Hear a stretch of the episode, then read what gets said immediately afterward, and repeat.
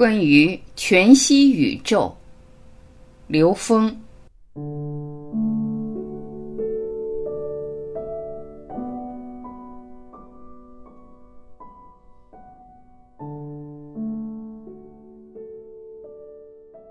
我们今天在全息宇宙理论体系这块儿，给大家做一个简单的介绍。首先，全息这个概念，我最初接触全息这个概念是从光学，因为我本人是学光学的。在大学的时候，我们学到了全息图、全息照相这个概念。那个时候，我们还只是停留在这个现实物理层面，在讲这些问题。在光学系统里面，还有一个特别有意思的情况。当我们对一个物体进行这个图像记录的时候，大部分的情况，如果不是一个全息记录的话，那么这个记录它是某一个角度上的对于某一部分信息的提取的一种投影，也就是我们一般的照相是把三维的空间的事物投影到一个二维平面上。它的工作原理跟我们人眼的这个工作原理是一样的。也就是我们通过我们的眼睛的晶状体，它相当于是一个透镜。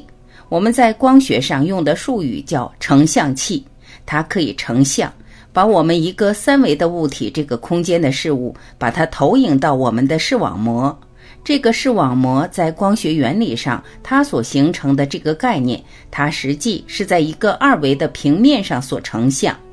但是，因为我们的视网膜是一个神经丛，就是神经系统密集的地方，它对这个信息的感知不是非得一定要是成一个二维的像。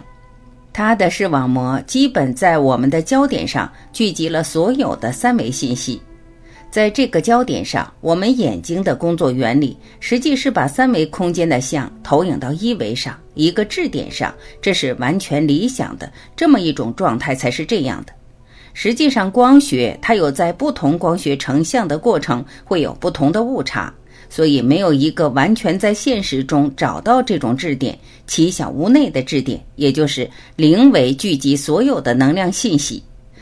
但其实，在这个理论上就是这样的概念。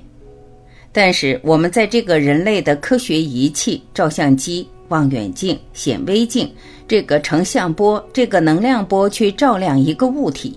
当这个物体被照亮的时候，这个物体上的每一个点基本都等于是一个慢反射点，它这个信息通过慢反射的空间传递出来。这时候的慢反射实际上是每一个点都变成了一个发光点，这个原理上是这样的。那这时候发出的是球面波了，然后我们用同样长的一个波来做一个参考波。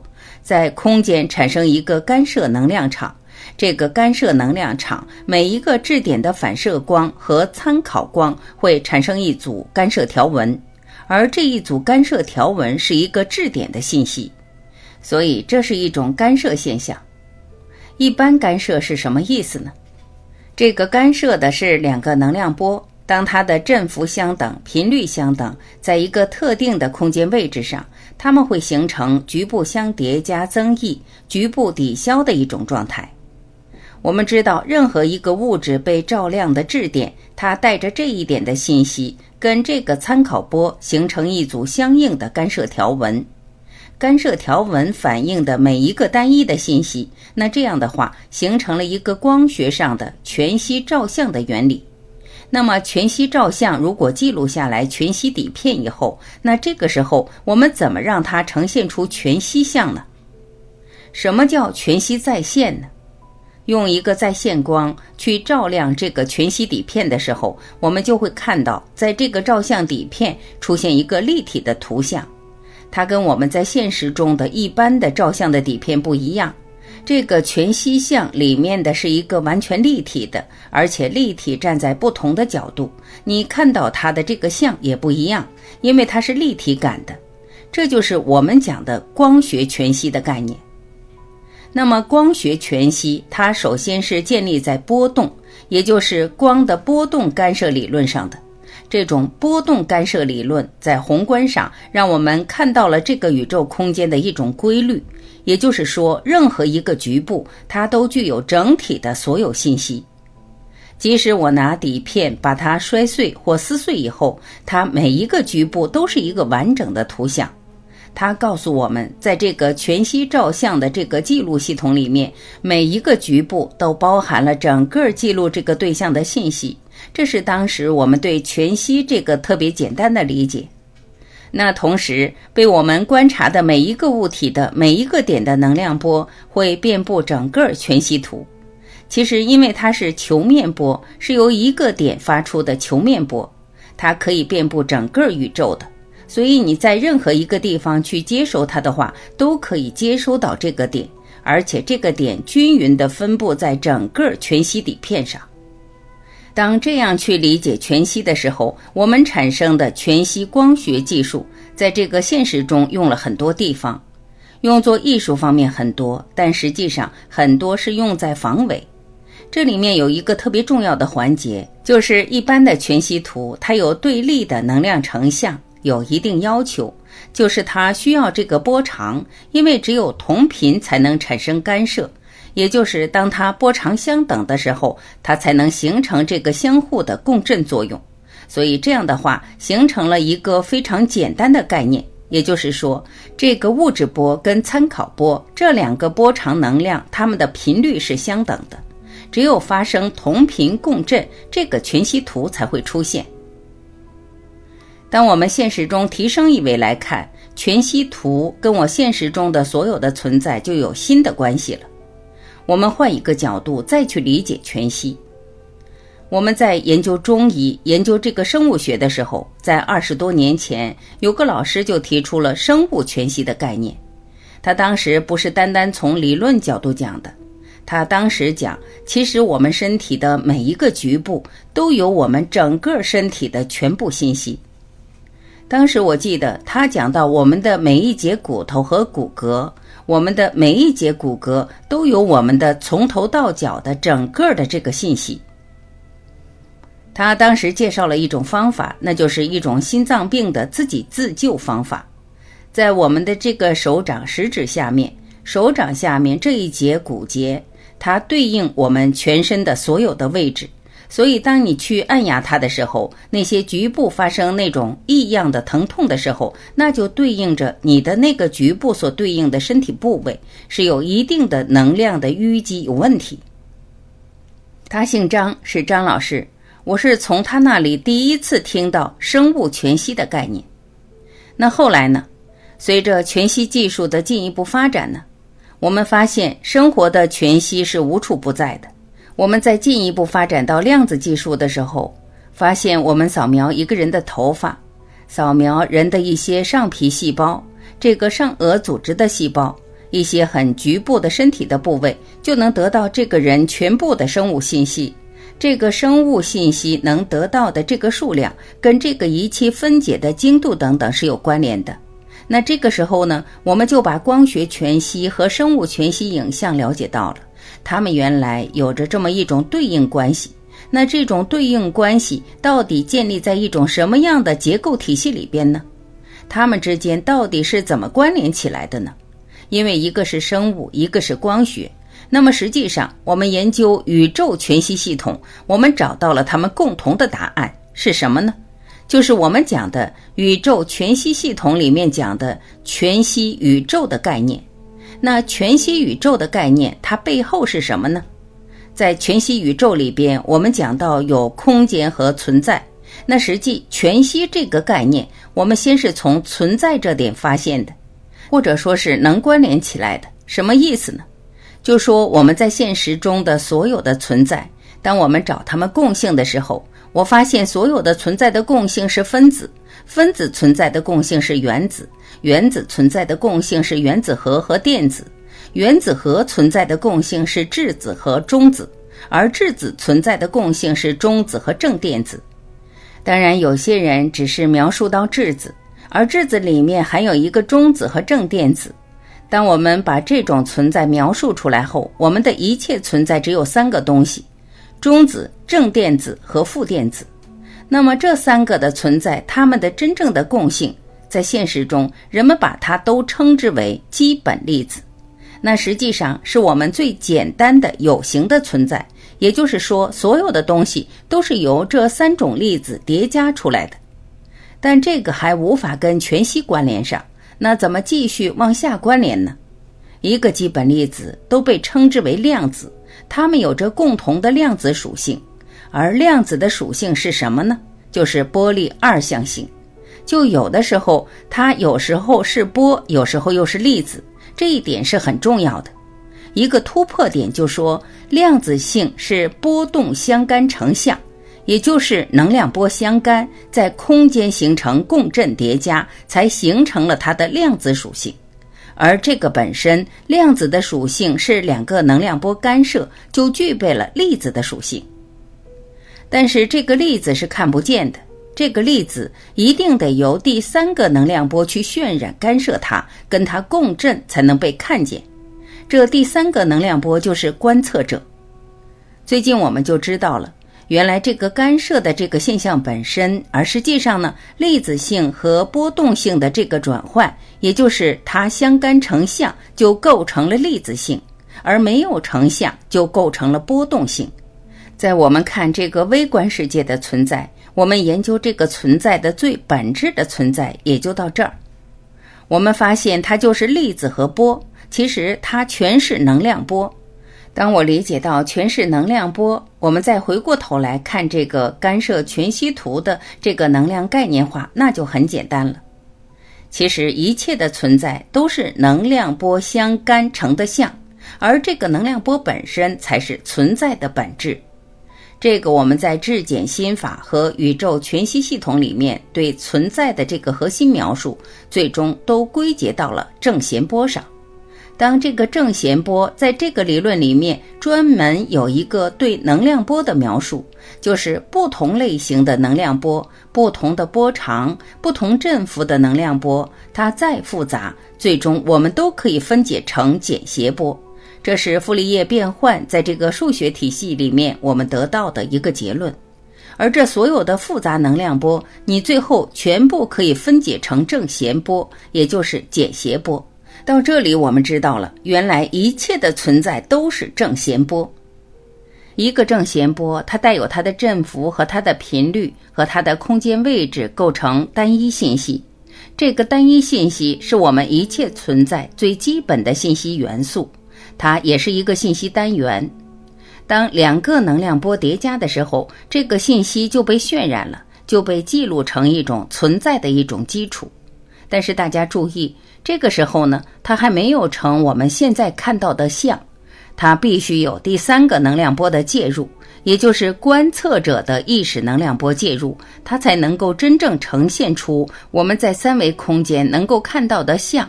这个就是一个全息，其实也就是我们所看到一切相都是全息相，只是我们只看到了全息相的局部。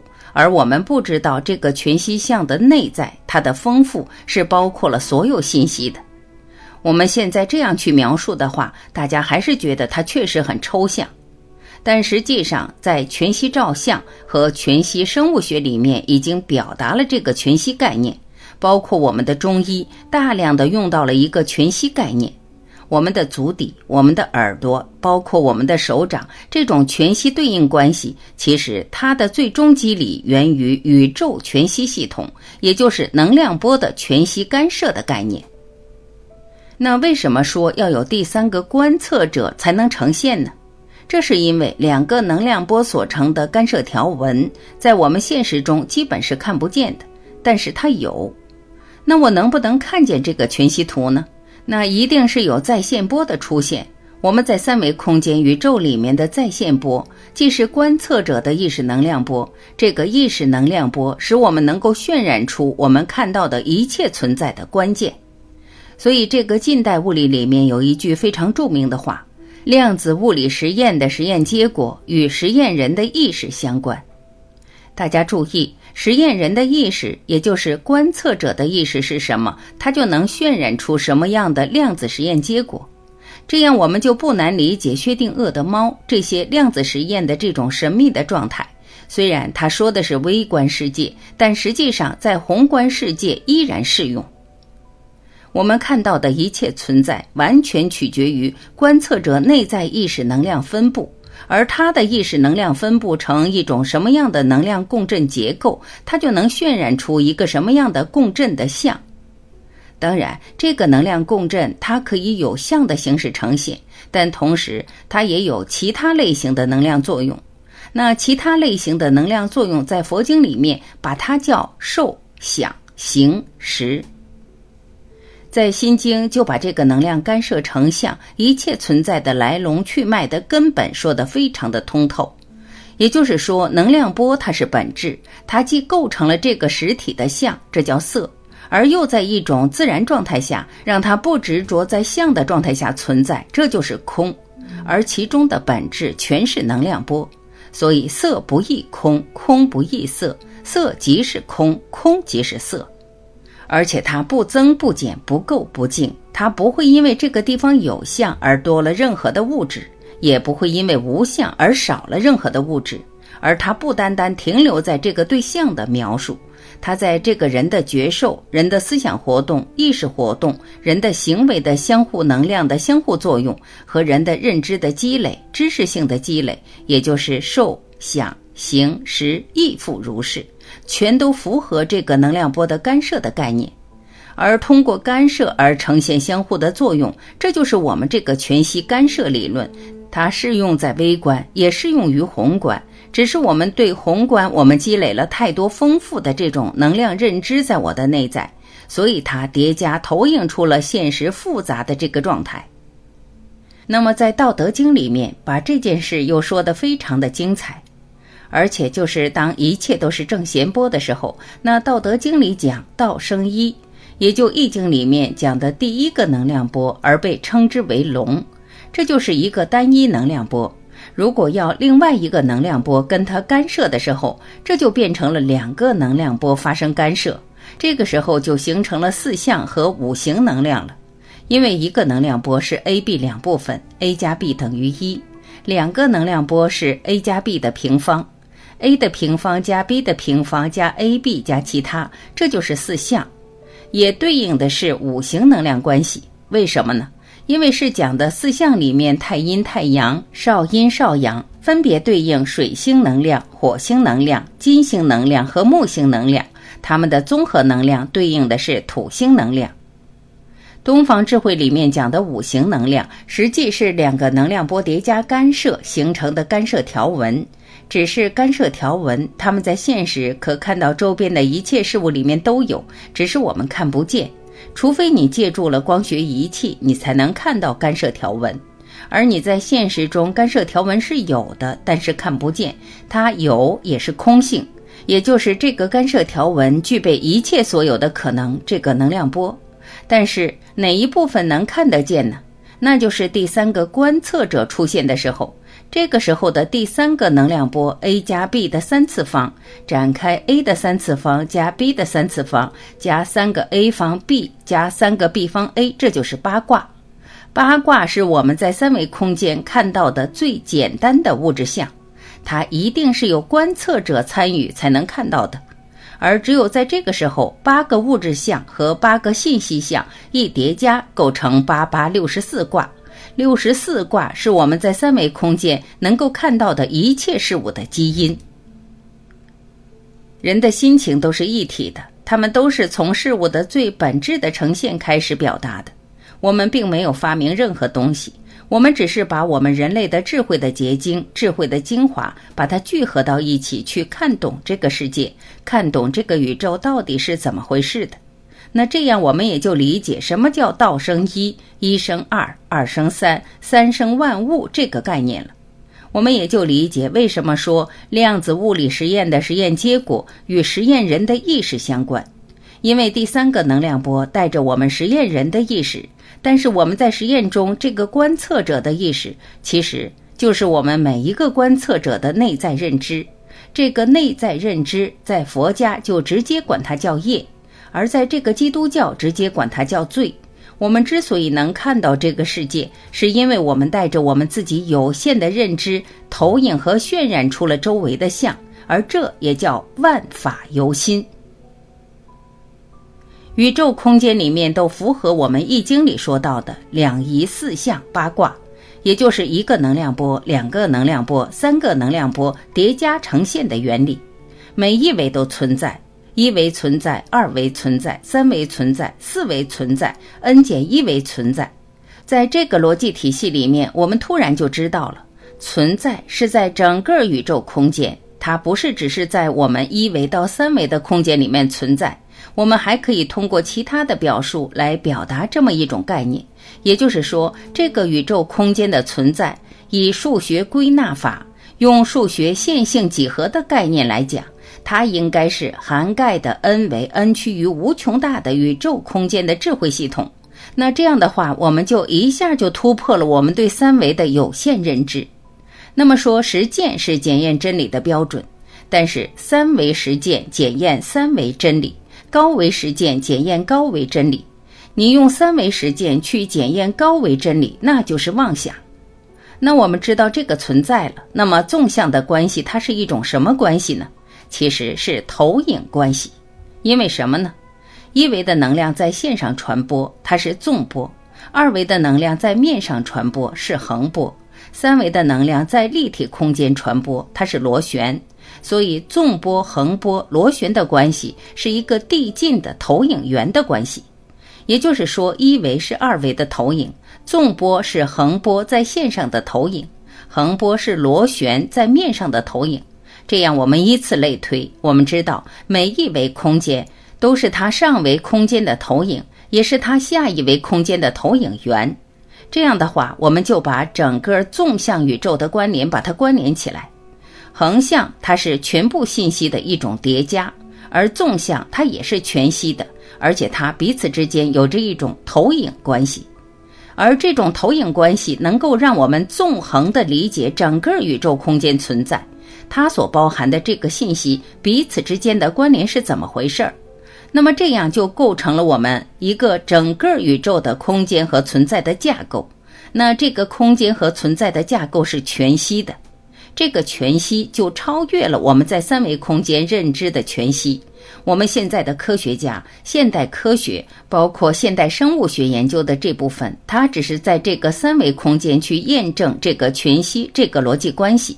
当我们从理论上把它拓展到 n 为 n 趋于无穷大，依然符合这个全息的概念，但这个还不够。为什么呢？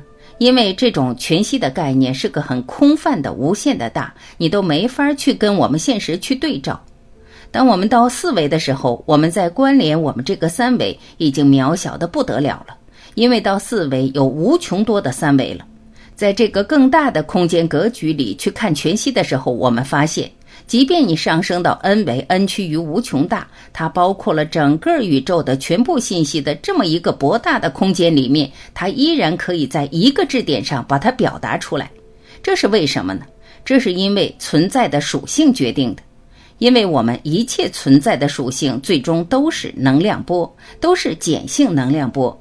根据能量波的传输特性，也就是一个单一的能量波，它可以遍布整个宇宙空间。这也是我们在这个我们的东方智慧里面说的起心动念，惊动十方神煞。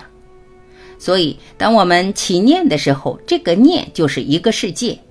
佛家讲的一念一众生，这个一念就是我们的一个正弦波，一个简谐波，一个简谐波能够遍布整个宇宙空间。那好，在灵维这一点上，灵维是一个奇小无内的质点，所有能量波都会通过它。这个宇宙空间的所有能量波，n 维空间里面的所有能量波都会通过它，所以每一个能量波的频率振幅对这一点都会有扰动。那么这个扰动，因为频率和它的像和它的振幅构成了信息，所以这样告诉我们这一个质点具足宇宙中的所有信息和它们的相互关系。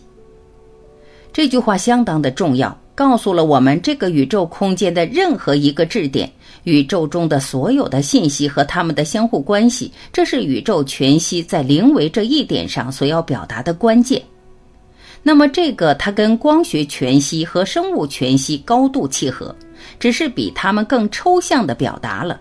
那这种表达告诉我们，其实零维和 n 维 n 趋于无穷大是一回事儿，而它们之间在零维和 n 维 n 趋于无穷大中间里面的各个维度里面的所有存在，都源于分别，都源于起心动念。所以，当我们理解到这个层面的时候，我们才知道这个宇宙空间的宇宙全息的概念到底指的是什么。其实，指的就是在零维和 n 维合一的境界里面，一切存在全部包括。这就告诉我们一个很重要的概念：我们每一个生命，每一个人，你内在是具足圆满一切智慧。它告诉我们一个很简单的概念。这一切你都可以从你内在找到答案，只是那些在中间层次答案有多大的意义？如果你没有找到生命宇宙的终极答案的时候，中间所有的答案其实意义并不大，因为你在二维空间里找到的只是在一个面上的答案，你在三维空间找到的是在立体空间的答案。你到四维空间找到答案，是把时空能量一体化的时候。但是你知道，每差一维差了无穷多倍的信息量。但是三比无穷大等于零，四比无穷大也等于零。即使你把三维的信息掌握，你也在 n 维 n 趋于无穷大面前，也不过就是个零。任何有限都比无穷大都等于零。所以，为什么佛经里面讲一切有为法，如梦幻泡影，如露亦如电，应作如是观？这告诉我们很简单，在中间任何层次上的图像、觉受和功能的执着没有意义。我们说的意义是真正的对宇宙整体的觉悟的意义，它只是一个局部的了解，像盲人摸象，摸到一个局部。他从摸到象的一根毛，到摸到象的一小片皮肤，到摸到象的一个局部，其实对于整个象来讲，它没有意义。所以觉悟是什么？是睁开眼睛看整体宇宙。东方智慧的特点是站在整体宇宙观来看宇宙，站在 n 维和零维这两个极致的角度来看整个宇宙。所以，他能看到宇宙存在的本质，这才是我们把这个建立真正文化自信，而真正的理解我们这个老祖宗传递给我们的这些智慧财富到底是什么。而只有这样，我们才能真正从这个角度去理解生命的意义，理解生命和宇宙的关系。在这个大的框架里面，我们才能够真正了解我们人类在三维空间构建的认知建构的繁荣，建构的这个庞杂的知识系统，在更大的宇宙空间里面是多么的渺小。但同时，它又让我们去理解、去了解我们到底障碍在一种什么状态下。我们的认知，当我们站在一个极狭小的空间状态的时候，我们去颠覆这个认知，就能提升维度。而当我们提升的一个瞬间，那个当下会产生发自内在的喜悦，那个就是法喜。这样，我们理解了这个宇宙的全息宇宙的概念，而它是建立在空间和存在两个概念。在这个全息和存在两个概念下，我们对人类的所有智慧系统都可以关联起来，因为它是全息的，它包括了所有的信息。而在东方智慧里面，用一个字就把它包括了，就是太太阳的太大。这个是 n 为 n 趋于无穷大，这一点是零维，一个是其大无外，一个是其小无内。所以，我们讲太和是整个宇宙之和，太极是整个宇宙空间的两极。太乙在我们甲骨文里，它是一个正弦波的符号，所以它代表了整个空间和一个最基本的存在。这样的话，我们就理解了这个太，它表达的就是宇宙全息。我们理解到它太和、太极、太乙的表达宇宙全息。那我们用宇宙质检心法和质检原理，如果要描述的话，就四句话。第一个叫起心恩为在无穷，就能看整个宇宙，而且是它的整体。站在 n 趋于无穷大和零维看整个宇宙，这是起心 n 维在无穷。第二个是存在质简正弦涌，看到一切存在就是正弦波，最简单的存在就是正弦波。第三个是一切呈现投影重，所有的呈现全是投影的重叠，这告诉我们一切不过是投影成的像。最后第四个零为全息万有中。零维包括了一切信息，所以它最开始从 n 维，最后汇聚到零维。这四句话就把一个太字全部包括了。所以这样理解的话，我们从最简单的架构理解我们整个人类的这个全息宇宙概念的时候形成的这个系统，我们叫宇宙全息系统。它基本上无所不包，无所不在。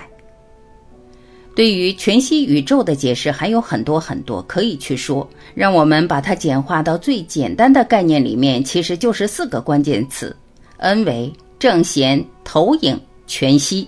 全息就包括了 n 维和零维所有的信息。那么我们第一部分，我想介绍这个全息宇宙概念，虽然说的很复杂，其实很简单的归结到一个太字。太极、太和、太乙就可以把它表述出来了。